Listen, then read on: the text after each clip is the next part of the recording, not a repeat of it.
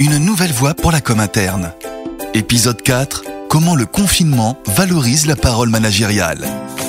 Bonjour, bonjour à tous. Merci Anne-Marie de Couvreur d'être avec nous. Aujourd'hui, nous allons essayer de comprendre pourquoi le podcast est le média le plus puissant pour mobiliser les managers. Depuis le 17 mars 2020, environ 8 millions de salariés sont confinés et vous nous dites que cela revalorise la parole des managers. Sylvain, le confinement marque la fin du face-à-face managérial qui était souvent la référence. Pour faire des affaires, il fallait se rencontrer. Un prospect, un client, un partenaire, un salarié se sentait plus rassuré, je dirais même plus considéré, si l'échange se faisait en face à face. Alors pour les managers, les face-à-face se multipliaient avec la perte de temps, la pollution et la fatigue que cela engendrait et avec un véritable effet souterrain, la faible création de valeur. Et puis il y eut le 17 mars et là, le face-à-face managérial est tombé par nécessité sanitaire, la norme a changé. Effectivement, le face-à-face est tombé, quelles en ont été les conséquences? Eh bien, comme souvent dans la vie, pas celles que l'on aurait pu redouter. Le 17 mars, ce fut la fin du face-à-face de la machine à café, de l'ascenseur, ce fut la fin de la cour que l'on va faire dans le bureau de son chef, et je ne parle même pas du virus de la réunionite bien connu chez les managers. Le 17 mars, les managers se sont retrouvés face à eux-mêmes, et ce fut une excellente chose, Sylvain, car la fin du bavardage managérial, qui peut avoir, je vous l'accorde, des vertus psychiques, leur ouvre le champ de la réflexion profonde, et c'est ce que l'on attend d'un manager en 2020, une réflexion approfondie qui conduit à une vraie création de valeur pour l'entreprise. Alors on arrête de courir, on se pose, on réfléchit avant de parler, et si l'on peut synthétiser en plus pour augmenter la mémorisation et l'impact de son propos, c'est formidable, mais ça, c'est du boulot de préparation. C'est en effet un grand changement. Comment les managers ont-ils réagi? Eh bien, ils ont réagi différemment selon leur personnalité. Il y a ceux inquiets par l'oralité et sa rapidité qui se sont murés dans le silence ou réfugiés dans les cris.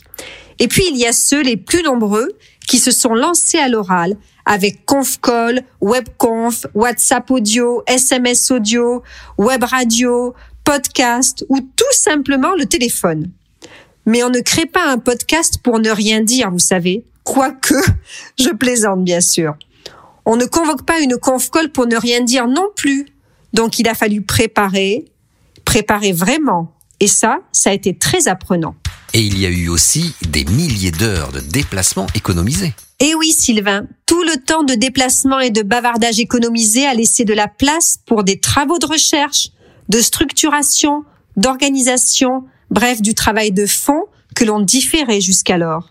Plusieurs entreprises ont déjà publié que le confinement avait augmenté leur productivité. Ça, c'est intéressant. En toute franchise, est-ce que c'est votre cas, Marie Eh bien oui, Sylvain.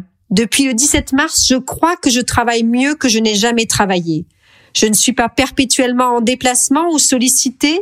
Je peux donc me concentrer sur ce qui a une vraie valeur pour l'entreprise et le mettre en œuvre. Les choses vont vite et se font avec précision parce qu'elles sont réfléchies. Ça, c'est de la vraie création de valeur. Pensez-vous que les managers peuvent changer durablement? Je crois que oui, Sylvain. Et ceci par nécessité nécessité de créer une valeur forte pour relancer le pays et nécessité de protéger les managers car ce n'est pas un sprint que nous allons faire. Nous sommes partis pour un marathon.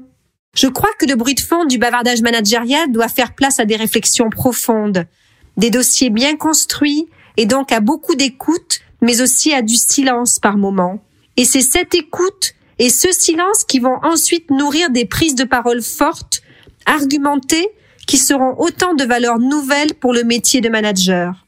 En fait, je crois que ce confinement peut ouvrir une nouvelle voie pour la communication managériale, une communication managériale respectueuse de l'attention et du temps de l'autre, une communication managériale non plus basée sur le face-à-face et sa dimension égoïque, mais sur un nouveau bouche à oreille anobli qui accorde aux idées toute l'importance qu'elles méritent ou à du bouche à bouche digital véritable moment de confrontation d'idées qui auront été pensées dans le silence. En ce sens, le confinement peut redonner à la parole managériale une valeur nouvelle et formidable. Nous l'espérons tous, Anne-Marie. Les managers vont-ils renouer avec l'oral et le placer au centre de leur management? Vont-ils prendre des moments de silence pour préparer des interventions à forte valeur ajoutée? Vont-ils travailler ces interventions pour mobiliser massivement leurs équipes? Vont-ils faire une place au dialogue, véritable terreau de fertilisation relationnelle? La parole est désormais au manager. Si ce podcast sur l'oralité et sa puissance en entreprise vous a plu, vous pouvez découvrir toute la collection des podcasts Talk. Moi maintenant je me tais, il est temps. Merci beaucoup Anne-Marie Découvreur.